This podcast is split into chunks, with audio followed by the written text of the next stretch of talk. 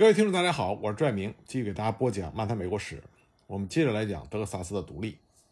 上一集我们讲到了阿拉莫之战，那么跟阿拉莫之战几乎同时，还发生了另外一次作战，德克萨斯人也是大败，并且遭到了墨西哥军的大屠杀。那么这次作战呢，被称之为巨人战役，它还有另外一个名字，叫做格里亚德大屠杀。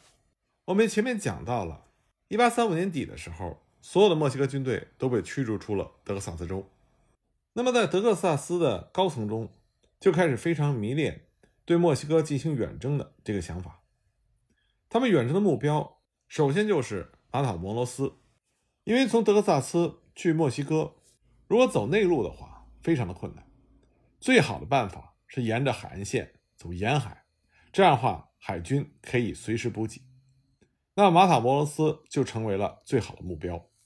我们前面提到了德州的领导层，他们认为远征墨西哥有两个好处：一个可以激发墨西哥境内其他联邦制的支持者一起武装反对圣安娜的专制，同时可以防止已经认为战争胜利的德克萨斯人离开德克萨斯的军队；更重要的是，他可以把战区移到德克萨斯州之外。因此，在十二月二十五日，德州的州理事会就正式批准了这个计划。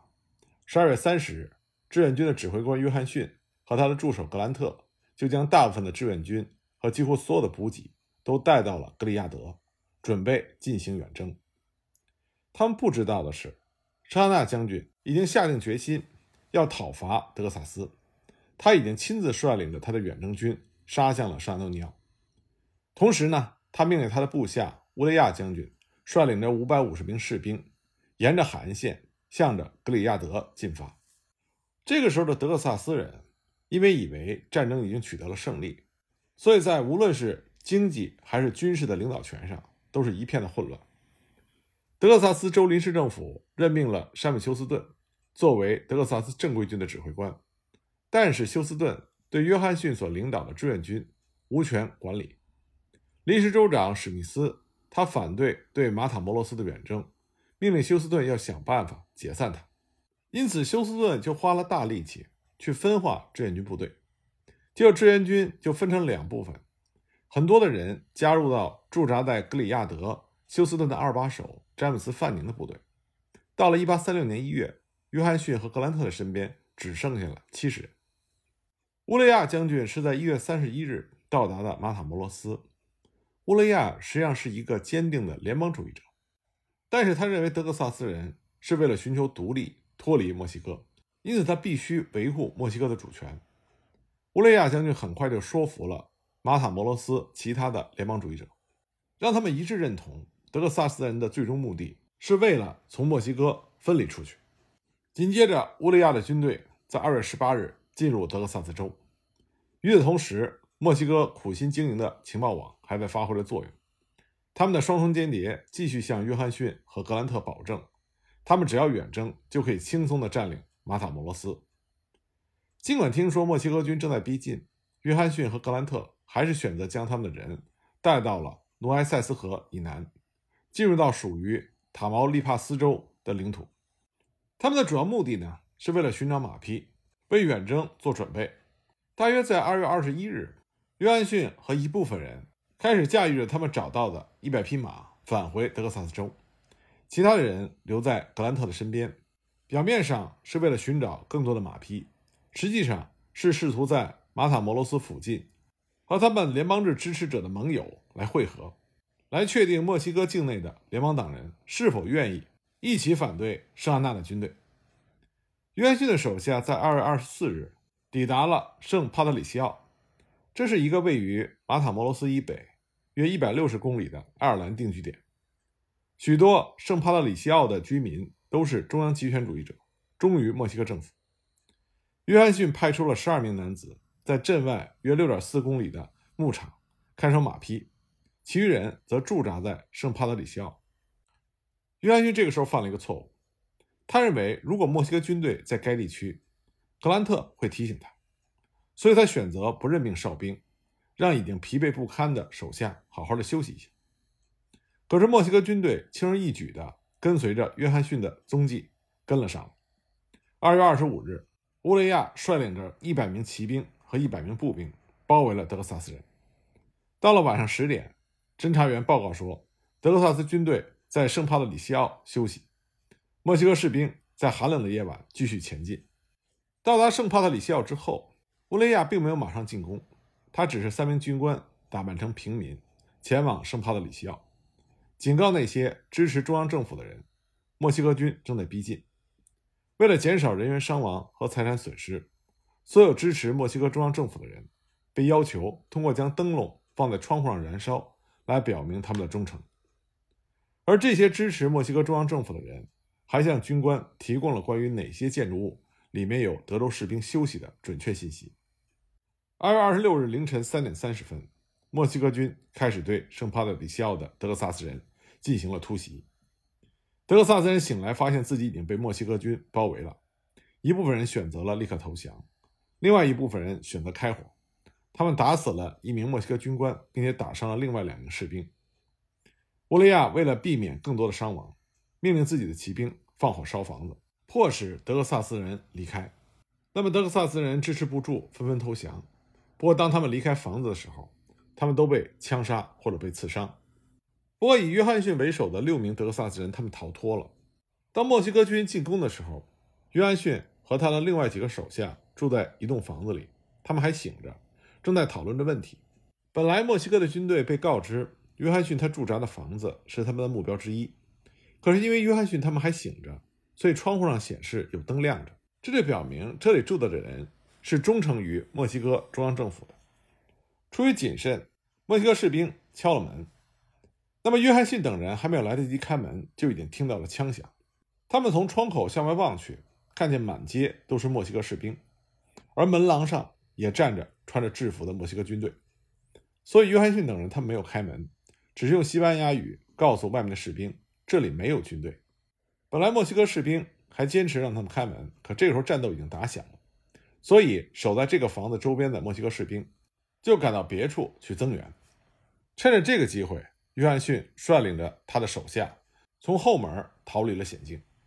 他们一脱身，马上派出一个信使前往格里亚德，告诉范宁，乌里亚的墨西哥军已经在接近。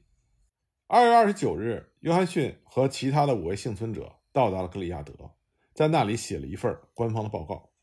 紧接着，约翰逊和他另外两位部下就离开了军队，而另外三个人加入了范宁的部队，后来在格里亚德大屠杀中丧生。在乌雷亚军队的突袭中，十一名德克萨斯人被当场杀死，五人受重伤，另外有二十一人被俘，六名当地的男子因为协助叛乱而被捕。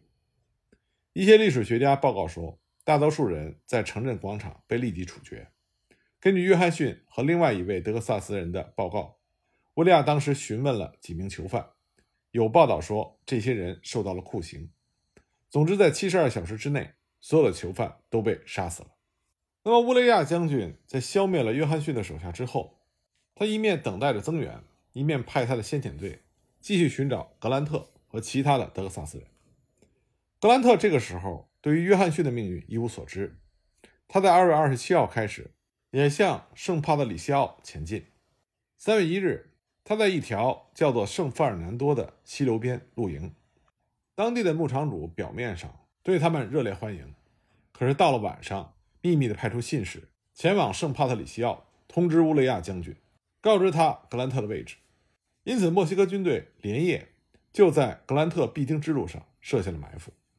三月二日上午，格兰特率领他的部下向着圣帕特里西奥前进。格兰特的团队是由五十三名男子组成的。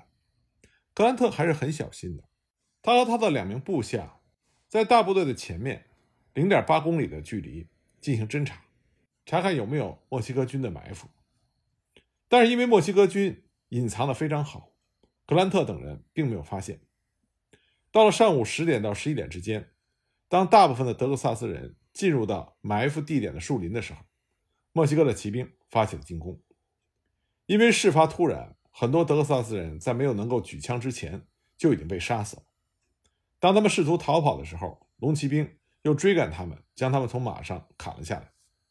格兰特和他的两名部下贝纳维德斯还有布朗转身就加入到战斗中，不过布朗的马很快就被打死了。格兰特把布朗拽上自己的马，三个人一看形势已经无法挽回，所以转身骑马逃跑。墨西哥士兵试图阻止他们，格兰特当时射杀了一名墨西哥军官，然后跟在受惊的马群后面，这样他们就突出了墨西哥军的包围圈。那墨西哥的士兵骑马随后紧追，三名德克萨斯人跑了大概十公里。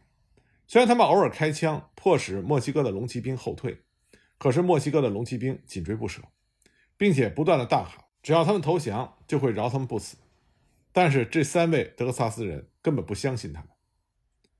贝纳维德斯当时的坐骑状况最好，所以格兰特就命令他继续前行，去警告范宁，墨西哥军正在接近。而格兰特和布朗留下来掩护贝纳维德斯逃走。很快，格兰特和布朗就被墨西哥军包围了。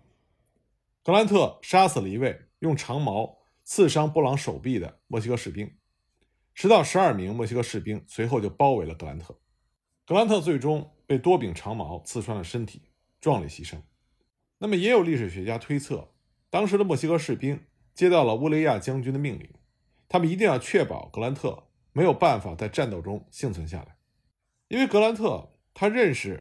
马塔摩洛斯和周边地区的联邦主义同情者，而乌雷亚将军本身也是联邦主义者，所以乌雷亚绝对不会让格兰特活下来，来使得墨西哥同情联邦主义的这些支持者们身处危险之中。当然，这只是一种推测。在这场战斗中，据说是有四十二名德克萨斯人被杀，六名德克萨斯人被俘。乌雷亚无视圣安娜的法令，饶恕了这些被俘的德克萨斯人。把他们送到了马塔摩罗斯的监狱。不过，这六名幸存者很快就逃脱了，其中五人加入了范宁在格里亚德的主军，后来也在格里亚德大屠杀中丧生。而这场战斗也标志着马塔摩罗斯远征计划的结束。当约翰逊和格兰特战败身死的消息传到范宁所守卫的格里亚德的时候，他不仅没有激起聚集在格里亚德的志愿军的众志成城。反而造成了思想上的混乱。范宁这个时候关于到底是撤退还是坚守犹豫不决。也正是在这个时候，三月七日，从一个有志愿军家属居住的叫做避难所的小镇传来了消息，说一周前一群支持墨西哥中央政府的墨西哥原住民的武装洗劫了这个镇子，摧毁了很多财产。志愿军的家属们担心生命安全，所以向范宁求助。所以范宁就召集志愿者，去帮助避难所小镇的定居者撤离。就这样，三月十一日，金上尉带领着他手下二十八名士兵，就赶往避难所小镇，去完成撤离任务。他们到达那里之后，虽然和当地的印第安原住民的民兵进行了几次小规模的战斗，但最终还是把需要撤离的那些家庭都集中在了一处，准备返回格里亚德。就在这个时候。乌雷亚的先遣骑兵部队到达了，包围了金上尉的驻地。金就派信使赶往格里亚德，向范宁求援。而也正是在同一天，范宁得到了消息，墨西哥军队占领了阿拉莫，杀死了那里所有的德克萨斯守军。范宁立刻就派遣了威廉沃德中校，率领着来自乔治亚州的志愿者部队前去救援金上尉。增援部队是在三月十三日凌晨离开的。离开之前，范宁反复地叮嘱沃德，让他兵贵神速，速去速回，避免和墨西哥军的直接接触。因为一等到金和沃德撤回来，范宁就打算率领着所有的部队离开格里亚德。也正是基于这样的想法，增援部队每个人仅携带了三十六发弹药，因为预计不会进行长时间的战斗。沃德率领增援部队很快就赶到了避难所，成功解除了围困。可是，关于撤离问题，沃德和金上尉却在指挥权上发生了冲突。金上尉坚持，作为现场的第一位指挥官，他应该负责联合部队。尽管沃德上校他的军衔比金上尉高，但是金上尉仍然坚持他的意见。而沃德坚持范宁的命令，认为应该迅速的撤离，返回格里亚德。不过金拒绝了，这主要是金他对于之前当地墨西哥原住民民兵。对他们的袭击和出卖耿耿于怀，他一定要实行报复。在争执的情况下，金居然带着他的手下和另外几名增援部队的成员擅自离开了营地，去进攻墨西哥原住民民兵，而沃德上校也没有打算彻底放弃金带走的这股小部队，他想找到他们，并把他们一起带回格里亚德。那么，金和沃德的决定就给这支部队带来了灾难性的后果。在金离开之后，乌雷亚将军更多的部队继续到达，战场形势向着对德克萨斯人不利的方向迅速的恶化。三月十四日清晨，在金离开之后，沃德上校听到远处有枪声，他考虑到金可能需要帮助，所以他命令手下的两个连组成队伍，缓慢的前进。在他们前进的过程中，在他们视线里突然出现了一支庞大的墨西哥正规军的编队，他们赶紧撤回。沃德听到报告之后，知道形势不好，马上命令手下的部队就地修筑防御工事，准备迎战墨西哥的正规军。实际上，在金上尉行进的路上，他也看到了强大的墨西哥正规军，所以他被迫停下来，在距离他的目的地约两英里的林区寻找藏身之处。可是，他想报复的墨西哥当地民兵发现了这股德克萨斯人的小部队，战斗迅速的爆发。很快，墨西哥的正规军也加入了攻击。德克萨斯人利用树木和岩石，一度进行了有效的防御，给墨西哥军造成了严重的损失。但是最终弹药耗尽，受伤的金上尉和他的部下向墨西哥原住民民兵投降。不过，在他们被转交给墨西哥正规军之后，很快就被全部杀死了。那么，金上尉全军覆没之后，墨西哥正规军就围困了。沃德上校的避难所的营地，那这里的战况又是如何呢？我们下一集再继续给大家讲。